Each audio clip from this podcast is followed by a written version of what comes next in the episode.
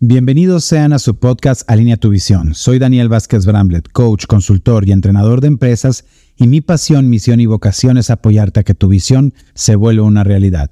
Por ello, este podcast está creado con el objetivo de brindarte distinciones, herramientas y estrategias para que tu visión sea una realidad.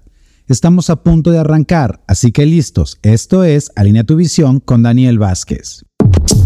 Bienvenidos sean a su podcast Coach, consultor y entrenador de empresas y mi pasión, misión y vocación es apoyarte a que tu visión se vuelva una realidad. Esto es Alinea tu visión con Daniel Vázquez Bramlett. Nuevamente un capítulo más y estoy sumamente contento y emocionado por este capítulo. Estamos llegando ya a nuestro episodio número 46. Eh, oh, está buenísimo. Sí, según yo, sí, estamos en el capítulo número 16. Eh, y justamente con esto implica algo bien poderoso porque ya estamos en la segunda temporada, ya estamos llegando a la mitad de la segunda temporada y pues estamos aquí para seguir adelante, para seguirte apoyando, a brindarte todos estos eh, temas que justamente te apoyen a ti a seguir construyendo tu visión y de que en esos momentos donde tú no sepas cómo actuar, reaccionar, tengas una distinción, un contexto diferente para hacer las cosas diferentes y obtener resultados diferentes, como decía nuestro querido Albert Einstein. Eh, y eso es, para eso es este podcast, para que sigas entrenándote. Si ya, tú ya eres parte de la comunidad de We One a través de los entrenamientos de alineamiento a la visión, de los entrenamientos de servicio al cliente, de ventas, de, de coaching, de cultura y desarrollo organizacional, de todos los temas que tenemos igual. Si tú eres parte de la comunidad, pues estos podcasts son para que tú te sigas entrenando constantemente y esto se vuelva sostenible. Y para ti que tal vez hasta ahora no has estado en un entrenamiento, pues bueno, es una herramienta muy poderosa. Te recomiendo empezar desde el podcast número uno y seguir avanzando eh, del uno hasta esta segunda temporada para que, porque sí tienen una secuencia, sí tienen una secuencia que te permiten ir conociendo esta filosofía, esta metodología que nosotros llevamos en WeOne y pues hacerte la invitación a que te entrenes, a que te entrenes. Y bueno, ahora vamos a hablar de este tema que hemos hablado poco, hemos hablado poco y hasta a mí me impresiona. No hemos hablado poco de esto, pero eh, así de enfocado y conciso como lo vamos a hacer hoy, va a ser un poco diferente, porque claro que en todos los podcasts anteriores hemos hablado de la unidad, hemos hablado del trabajo en equipo y hemos dado herramientas, claro que sí, distinciones y contexto para que tú logres un trabajo en equipo. Pero hoy vamos a darle un input, un, un punto importante aquí en el podcast del tema del trabajo en equipo, porque a quienes, a quienes de ustedes que me estás escuchando, tú que me estás escuchando, te es difícil trabajar en equipo. Hay personas que definitivamente eh, son más individualistas, debemos reconocer, como dices, prefiero trabajar yo solo, prefiero hacerlo solo. Hay personas que les encanta trabajar en equipo o les gustaría que hubiera un trabajo en equipo en su empresa, pero ¿qué pasa? que las demás personas no piensan de la misma manera, ¿no? Se vuelve un reto hoy en día trabajar en equipo y yo me cuestioné como entrenador, fíjense, como coach, ¿por qué a las personas, por qué a nosotros nos cuesta trabajar en equipo? Y pueden haber múltiples razones por las cuales eh, nos cuesta trabajar en equipo, pero hoy vamos a hablar de algunas de ellas y vamos a hablar también desde un contexto, porque ya saben que aquí lo que buscamos es dar un giro a la mentalidad porque si nosotros giramos nuestra mentalidad, nuestras acciones van a ser diferentes y nuestros resultados definitivamente van a ser nuevos y diferentes a lo que veníamos construyendo hasta ahora. Y entonces, fíjense, para lograr un trabajo en equipo o para que exista un equipo, fíjate, ¿qué es ser un equipo? Un equipo es, es un conjunto de personas que se unen para lograr un objetivo en común. Y desde ahí comienza el gran reto, fíjense. Por eso la importancia del entrenamiento de alineamiento a la visión para las familias, para las personas, para los equipos y las organizaciones, porque de entrada muchas veces carecemos de un objetivo en común, sino que hay solamente las personas ven su beneficio personal, es decir, qué es lo que voy a obtener yo, para qué es lo que yo necesito, lo que yo quiero y desde ahí me muevo. Y desde ahí me muevo y eso es algo bien interesante porque entonces las personas no están eh, viendo el objetivo en común, un objetivo que le beneficie a todos. Entonces, de entrada, ¿cómo vamos a poder trabajar en equipo? ¿Cómo vamos a poder tener ese sentido de colaboración cuando de entrada no tenemos claro qué es lo que nos une? Yo sé para qué estoy aquí, pero no estoy viendo el impacto que tiene mi actuar, mi decidir, mi estar y mi ser en este equipo en el que soy parte.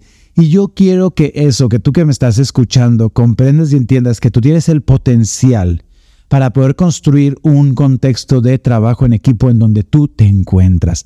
Que no te resignes, que no pierdas la motivación, la inspiración y la posibilidad de ser tú un agente de cambio, de ser un promotor de la unidad. Porque vivimos en un mundo donde definitivamente el, el tener un, em, ser unidos, el trabajar en equipo, se vuelve a veces claramente un gran reto. ¿Por qué? Porque nos concibimos de una manera separada, de una manera individualista. Y eso en los entrenamientos de transformación cuántica, fíjense que hay un módulo muy especial donde se habla desde Descartes, cómo, esta, eh, cómo se creó esta separación del pensamiento, de, desde cómo Descartes, cuando, cuando justamente llegó a esta antítesis de lo que en ese momento existía como tesis del mundo, era yo pienso, luego existo. Si yo pienso significa que, que, vivo, que existo, que soy, y por ende estoy separado de esta concepción de Dios que es el único que tenía la información. Y desde ahí comienza una separación del pensamiento creativo, de la ciencia a nivel religioso. Viene toda la ilustración, el renacentismo, que se da esta oportunidad de que el ser humano de pensar, no solamente que las personas religiosas tuvieran esta capacidad de pensar. No se trata aquí de ver un tratado filosófico, tampoco se trata de ver momentos históricos en este podcast, porque definitivamente hay especialistas en estos temas que te van a dar una información sumamente valiosa acerca de los momentos históricos y también temas filosóficos mucho, de una manera mucho más profunda. Pero este principio, esta elocuencia de cómo venimos cambiando el ser humano, el pensamiento, ¿no? De generación en generación en cientos de años, en donde hoy vivimos todos los beneficios de que la gente pueda sea libre de pensar, lo que permite una libre creación y creatividad que no se esté condicionada, pero también nos ha llevado a separarnos de la naturaleza, de separarnos como individuos, de pensar que somos más inteligentes que otros, que, que valemos más que los animales, que las plantas, que el planeta mismo, y nos llegamos a volver, como dice Heidegger, consumidores del planeta. Y no nos damos cuenta que somos seres del ser, que somos parte de un todo. Y eso lo agradezco de mi entrenamiento como entrenador porque eso desde, desde muy chico creo que es algo que yo ya vislumbraba, veía y creía por mi contexto familiar como de existe esta unidad. Pero evidentemente vivimos en un mundo donde a veces parece que se reconoce más la separación. Y hoy podemos decir que eso se vuelve un gran tema al momento de llegar a las empresas, porque si todos nos concibimos de manera separada, si nos hemos venido eh, cultivando o educando a que soy importo yo, solo yo y después yo y hasta lo último yo, pues nos es difícil ver cómo lo que yo hago deja de hacer tiene un impacto a los demás. Y hoy en día en las organizaciones eso es algo muy interesante, cómo las personas se desvinculan de los otros y que empiezan a ver actos que hace que, que, no nos permitamos trabajar en equipo. Entonces, principios muy importantes que, que debemos de comprender para trabajar en equipo, primero es la unidad, que lo que haga o, deje de hacer yo tiene un impacto a los demás. Yo he escuchado muchas veces esas expresiones, a ver si las has escuchado tú en tu empresa, ¿no? Cuando un colaborador dice, este, tú no te metas en lo mío, tú a lo tuyo, lo que yo haga o no haga, a ti que te importa, ¿no? Pero debemos de entender que en un organismo como nuestro cuerpo mismo, si el corazón deja de bombear, claro que le va a impactar a los demás si los intestinos dejan de, de absorber los nutrientes, claro que nos va a impactar y nada va a reponer ese, ese, ese órgano tan vital. En una familia, en un equipo, todos tienen una función, todos tienen una especialidad, todos tienen un principio, todos tienen un propósito, todos tienen un para qué y eso nos impacta a todos. Estar en un estado mental donde creamos que alguien es mejor o peor o que alguien valga más o menos se vuelve algo tan reduccionista y tan increíblemente falso porque todos tienen un para qué y tienen un sentido y tienen un propósito y dependemos de todos. Entonces, en nosotros en los entrenamientos empezamos a crear dinámicas justamente para darnos cuenta de cómo todos somos parte de un proceso, todos tenemos, tenemos que darle valor a lo que hacemos y, y ahí empieza el trabajo en equipo. ¿Cómo puedes, fíjate, muchas veces hemos creído eso que dices, ¿no? Con lo que les decía hace rato, primero yo, después yo y hasta el último yo, ¿no? Pero este es un reconocimiento hasta, puedo decirlo, carente de, de ciertos sentidos. Pero si tú te valoras realmente lo que tú haces, lo que tú das, vas a poder reconocer y valorar lo que los otros hacen y dan alrededor tuyo. Ahí sí lo creo. ¿Cómo puedes reconocer la importancia y valor de los que están a, tus a, tu, lado, colaborando contigo, si tú no puedes reconocer lo tuyo? ¿Cómo puedes reconocer a tu pareja? ¿Cómo puedes reconocer a tus amigos, a tus hijos, a las instituciones de este mundo si tú no reconoces tu trabajo? Entonces, uno de los principios para poder valorar la unidad y para poder trabajar en equipo es valorar tu trabajo, valorar lo que haces, valorar en esta cadena de la vida o cadena de trabajo, qué es lo que tú estás ofreciendo, dando ¿Qué es el valor que estás dando para que puedas reconocer el valor que dan los demás en el equipo? Muchas personas no reconocen eso, no reconocen eso y por ende, fíjense, cuántas veces también han escuchado personas que dicen, mira, déjalo, mejor lo hago yo, ¿no? Hay un principio que dice, no le quites el trabajo a la gente. ¿Cuántas veces los líderes le quitan el trabajo a la gente, se desesperan que una persona no tenga las mismas capacidades que tú, que no tenga el mismo conocimiento, la misma experiencia, quieres las cosas rápidas y te pierdes de enseñarles? Enseñarle a otros, enseñarle a otros es parte del trabajo en equipo. ¿Por qué? Porque de esa manera le das las herramientas, le enseñas a pescar a esa persona y de esa manera podemos lograr un crecimiento, podemos lograr esa unidad. Eh, no puedes hacer una función que a ti no te corresponde. Es cuando, imagínate que el corazón la haga de intestino. No, no es así, no funciona así. Funciona en el sentido que cada uno, pero ver qué es lo que necesita el otro, fíjate, el corazón sí le provee al intestino lo que necesita para que esté funcionando correctamente. Entonces tú como director, como líder de una empresa, como jefe, como líder, le estás dando a la gente lo que necesita para que pueda funcionar correctamente, para que puedan trabajar en equipo. ¿Cómo si no les damos una visión de equipo? ¿Cómo si no les damos un propósito? ¿Cómo si no les damos unos valores? ¿Cómo si no les damos claridad en sus funciones, claridad en sus puestos? ¿Cómo si no reconocemos y valoramos lo que dan y lo que aportan a esta empresa? ¿Cómo vamos a poder lograr trabajar en equipo y cómo ellos van a poder trabajar en equipo si tú no le estás suministrando todo eso que necesitan, todo ese contexto para que suceda? Entonces, ese es otro principio muy importante que nos va a permitir en las organizaciones lograr este contexto de unidad y contexto de separación.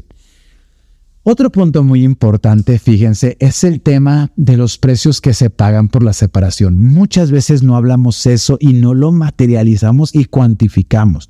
En unas dinámicas en el entrenamiento, justamente de alineamiento a la visión, cuando vienen equipos, organizaciones, ya sea toda la empresa o sea por niveles escalonado, porque evidentemente si una empresa tiene 100 personas, no podemos tener a las 100 personas dándoles entrenamiento. Eh, sí podríamos, claro que sí podríamos, pero tal vez ahí deberíamos experimentarlo, ¿no? Porque eh, cómo sería darle a 100 personas alineamiento a la visión al mismo tiempo, pero lo que sí te puedo decir es que lo hacemos con reducidos para poder tener oportunidad de coaching con cada una de las personas, ¿no? Eh, en, estos, en estos ejercicios, algo que tenemos es un precio a pagar por trabajar de manera separada. En una empresa muchas veces pasa, ¿no? Yo me encargo de lograr mis funciones, mi objetivo, pero no veo si el de al lado está logrando sus objetivos y sus funciones. Y no veo qué necesita, no veo cómo yo soy parte de que esa persona no esté logrando sus resultados. Entonces, en el entrenamiento tomamos eh, dinámicas que permitan verle a las personas cómo se paga el precio. ¿Qué precio? Y esa es una pregunta para ti. ¿Qué precios estás pagando en tu vida? ¿Qué precios estás pagando en tu empresa? ¿Qué precios estás pagando en tu trabajo, en tu puesto? Por no trabajar en equipo, por no tener una unidad. Y tú puedes decir hoy, pues nada, no, tal vez estás viviendo un ambiente tóxico hoy en día en tu empresa, un ambiente de competencia, de chismes, de individualismo. Tal vez estás viviendo un contexto de desunión, tal vez estás perdiendo mucho tiempo, tal vez los niveles de estrés en tu empresa, en tu equipo o en ti están muy altos. Tal vez hoy vives de manera desequilibrada donde tienes que trabajar 12, 14 horas al día para poder salir adelante. ¿Qué precio? Tal vez estás pagando el precio de no crecer, de tener los mismos ingresos, por no crecer, por no trabajar en equipo, mejor dicho. Entonces, tiempo con tu familia sacrificado, tiempo que no regresa de no estar con tus seres queridos por no trabajar en equipo. Fíjense que la mayoría de las personas quieren trabajar menos horas. Hoy en día ya, antes la gente quería estar fuera de su casa, ¿no? Parece. Y esta pandemia nos hizo replantear muchas cosas, ¿no? Y la gente quiere ahora pasar tiempo, ya se da cuenta, no quiero pasar tiempo con mis hijos, quiero ser parte de la vida de él. Y también estamos viendo lo importante que es, ¿no? Quiero tener tiempo para hacer ejercicio, quiero tiempo para comer sanamente, para descansar, para lograr un equilibrio, las nuevas tendencias. Y eso me encanta, fíjate, me encanta que las nuevas generaciones o hasta las generaciones actuales han reencuadrado sus prioridades, sus valores, eh, sus esferas de vida y dicen, hoy es importante tener un equilibrio en mi vida, comer sanamente, dormir bien, tener tiempo para mi familia, tener tiempo para recrearme, tener tiempo para estudiar, para aprender. No todo en la vida es mi trabajo y eso me parece extraordinario y me parece genial que vayamos por eso y eso es parte de filosofía de mi vida y esa es la filosofía que yo busco llevar a las empresas, que la gente, que no solo el dueño tenga tiempo para su familia, que también los colaboradores tengan tiempo para su vida. Pero ¿qué creen? Algo bien interesante, sumamente importante. ¿Cuál es un elemento para que se logre eso? Porque no solamente va a funcionar porque el gobierno haga una ley que diga, bueno, genera una presión muy importante, porque si ahora el gobierno dice los días van a solamente se van a trabajar cinco días a la semana en horarios de ocho horas máximo, claro que eso genera una presión a que la gente sea más productiva, enfocada, que lo que hacía en seis días ahora lo haga en cinco días. Claro que va a ser una presión positiva para el cambio, para la transformación. Pero eso no se va a lograr eso no se va a lograr definitivamente si no hay un trabajo en equipo. Y ese es el punto al que quiero llegar. ¿Cómo podemos lograr ser más productivos, más efectivos? Trabajo en equipo. ¿Cómo podemos lograr resultados mayores? Trabajo en equipo. ¿Cómo podemos reducir, los incidentes y los problemas? Trabajo en equipo. ¿Cómo podemos mejorar la comunicación, el ambiente laboral? Con trabajo en equipo, con esa unión. Y si tú no estás entrenando hoy eso en tu equipo, claro que estás retrasando la posibilidad de lograrlo, de lograrlo. Entonces, por eso yo te invito, yo te invito a, yo te invito a considerarlo y a tener bien, bien claro. Y para hacer equipo, fíjense, tenemos un entrenamiento que se llama Coaching para Equipos de Alto Rendimiento y también un workshop de trabajo en equipo. Para lograr el trabajo en equipo se requiere tres, tres perspectivas muy importantes. Ser equipo, hacer equipo y tener equipo. Ser equipo tiene que ver con el entrenamiento de tus colaboradores, de tu familia, ya sabes que esto lo puedes llevar a todos lados, de cuáles son los principios que nos permiten identificar y distinguir qué es ser una unidad, qué es ser equipo, qué implica ser equipo desde la mentalidad.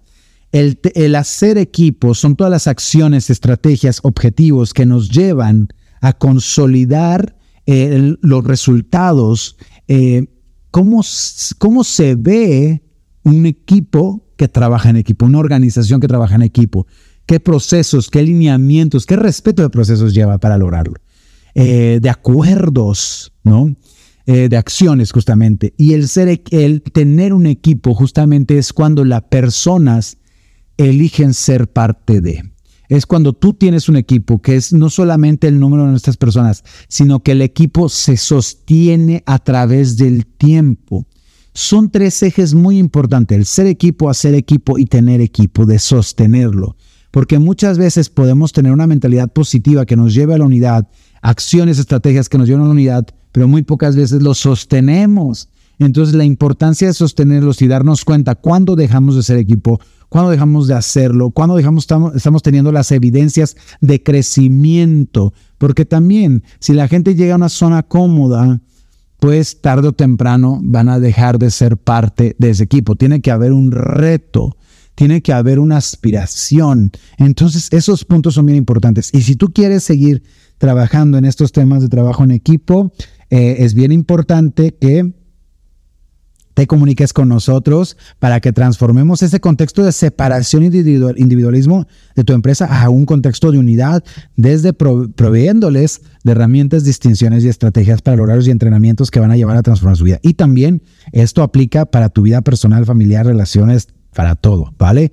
Entonces, muchísimas gracias por estar con nosotros en este capítulo de trabajo en equipo y pues recuerda, recuerda, si tú llegaste a escuchar este podcast, vete hasta el primero de la primera temporada, escucha un capítulo diario y te vas a dar cuenta cómo tu mentalidad, tu perspectiva va a ir cambiando y tú compártenos cuáles son los resultados que has creado.